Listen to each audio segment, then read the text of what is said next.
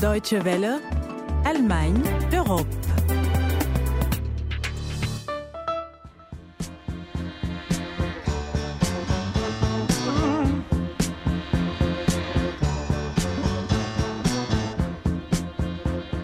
L'année 2016 commence dans les pleurs. Les pleurs des femmes agressées la nuit du 31 décembre à Cologne, les pleurs des proches des victimes de l'attentat d'Istanbul le 12 janvier, plusieurs touristes allemands ont été tués, et dans un autre registre, les pleurs des fans de David Bowie. Le chanteur britannique est décédé d'un cancer lundi à l'âge de 69 ans.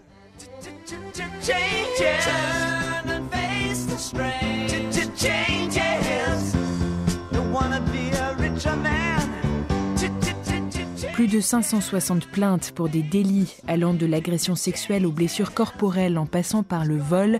C'est le triste bilan des violences de la nuit de la Saint-Sylvestre à Cologne dans l'ouest de l'Allemagne. Des violences qui entraînent un nombre croissant de questions, d'inquiétudes et d'amalgames. Nous essaierons d'y voir plus clair dans un instant. En seconde partie, nous irons à Prague où de plus en plus de jeunes tentent de s'engager pour l'accueil des réfugiés, contrairement au gouvernement tchèque qui mène une politique très stricte en la matière. C'est Constance Venkotze au micro. Guten Tag, bonjour à tous.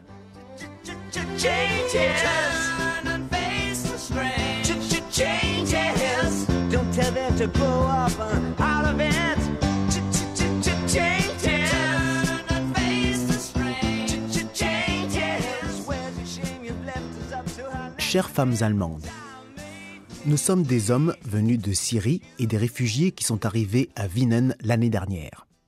Certains d'entre nous sont ici avec leurs familles, d'autres sans. Nous voulons vous dire que nous avons honte pour les choses répugnantes et inhumaines commises à Cologne dans la nuit de la Saint-Sylvestre. Amir est syrien. Il a trouvé refuge à Xanten, en Rhénanie du Nord-Westphalie, à une centaine de kilomètres de Cologne. Après les violences de la Saint-Sylvestre, il a écrit, au nom des réfugiés de sa ville d'adoption, une lettre aux Allemandes. Nous considérons les femmes allemandes comme nos sœurs, nos tantes, nos mères et nos filles. Nous les traitons avec beaucoup de respect. La question ne se pose même pas. Et nous sommes persuadés qu'il est de notre devoir, en cas d'urgence, de les protéger contre d'éventuels agresseurs. Dans la nuit du 31 décembre aux abords de la gare de Cologne, des groupes d'hommes s'en sont pris en particulier à des jeunes femmes, les ont encerclées, agressées parfois sexuellement et volées. Selon les victimes et des témoins, les agresseurs étaient en majorité de type nord-africain, des allégations confirmées par les premiers résultats des enquêtes. La police n'a pas été en mesure d'empêcher le drame. Ces quelques phrases posent des dizaines de questions quand ce ne sont pas des accusations. Les forces de l'ordre sont critiquées pour leur lenteur et leur étrange façon de communiquer. Le chef de la police locale a d'ailleurs déjà pris la porte. Les autorités sont elles aussi dans le viseur pour défaut d'information notamment. Les médias ne sont pas non plus en reste. La chaîne publique ZDF a même présenté ses excuses pour avoir tardé à évoquer les violences de Cologne, un manquement qu'elle partage d'ailleurs avec la plupart des grands médias nationaux. Alors pourquoi la police n'a-t-elle pas pu empêcher le drame alors qu'elle se trouvait à proximité? Pourquoi a-t-elle tardé à révéler l'ampleur des incidents? Les attaques ont-elles été préméditées? Sont-elles un avant-goût de l'échec de la politique d'intégration? Autant de questions qui agitent les esprits en ce moment et qui, faute de réponses rapides, apportent de l'eau au moulin des mouvements populistes et xénophobes tels que Pegida.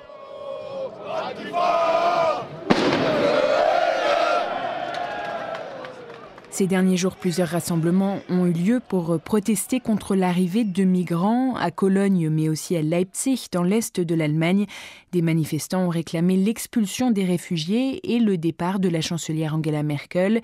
Écoutez ce qu'en pense Ruud Kopmans. Il est chercheur au Centre de sciences sociales à Berlin et il est au micro de Juliette Gramalia. Ce sont certainement des phénomènes minoritaires, mais ce qu'on voit, surtout dans les derniers jours, c'est une polarisation de, la société. On est pour les réfugiés ou on est contre les réfugiés, mais il n'y a pas de place pour une vraie discussion sur les avantages, mais aussi sur les désavantages. En attendant que ce débat ait lieu, les ministres allemands de l'Intérieur et de la Justice ont dévoilé un projet visant à intensifier les expulsions de délinquants étrangers. Le projet élaboré par Thomas de Mézières et Aecomas prévoit que les étrangers condamnés pour des agressions physiques ou sexuelles, rébellion envers les forces de l'ordre ou atteinte aux biens puissent être renvoyés hors d'Allemagne. Jusqu'à présent, ces délits entraînent des condamnations avec sursis.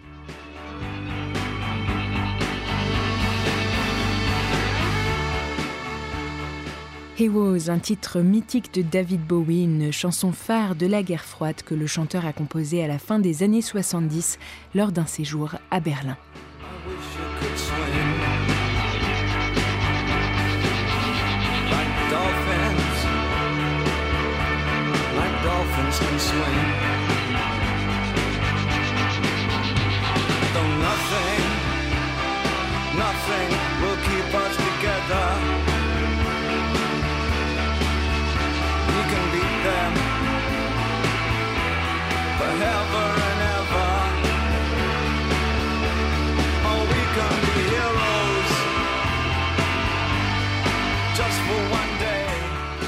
Vous êtes à l'écoute d'Allemagne Europe sur les ondes de la Deutsche Welle. Federica Mogherini a exhorté les responsables politiques à ne pas utiliser les violences du Nouvel An à Cologne et dans d'autres villes d'Europe pour alimenter une rhétorique anti-migrants. La chef de la diplomatie européenne réagissait notamment à la demande de Robert Fico, Premier ministre slovaque, qui a réclamé un sommet extraordinaire de l'Union européenne sur la mise en place d'un corps européen de garde-frontières et de garde-côtes. Comme la la Hongrie, la Roumanie et la République tchèque sont hostiles à la répartition des réfugiés par quota obligatoire dans chacun des États membres, Prague a été la cible de critiques à plusieurs reprises pour le traitement réservé à ceux qui passent par le pays pour rejoindre l'Allemagne voisine et qui sont systématiquement répartis dans des camps pour plusieurs semaines, voire plusieurs mois, avant de se retrouver à la gare de Prague après leur libération. Malgré le durcissement de la politique tchèque, de jeunes volontaires sont de plus en plus déterminés à apporter leur aide aux migrants. Un reportage signé Alexis Rosenzweig.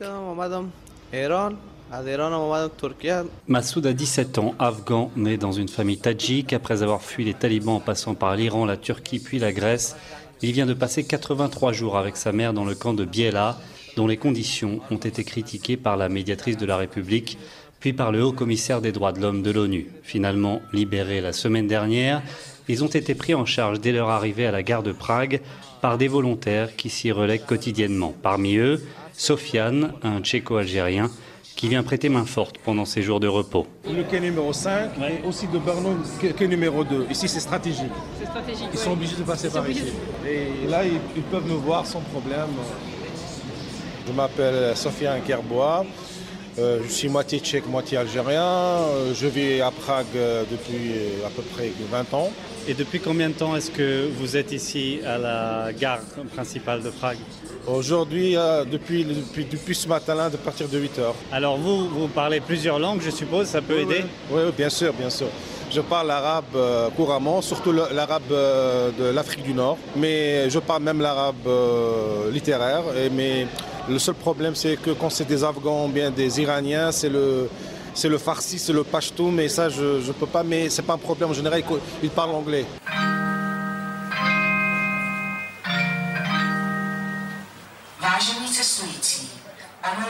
Katka enseigne le français à l'Université d'économie de Prague. Rapidement intégrée dans une équipe de volontaires grâce aux réseaux sociaux, elle a déjà aidé des dizaines de personnes arrivées dans la capitale tchèque du Moyen-Orient ou d'Afrique sans un sou ou presque. Ils sont libérés avec exactement 400 couronnes. On leur prend tout leur argent à l'arrivée dans le camp et souvent euh, on ne leur restitue que, on ne leur rend que 400 couronnes, ce qui leur suffit exactement pour venir à Prague.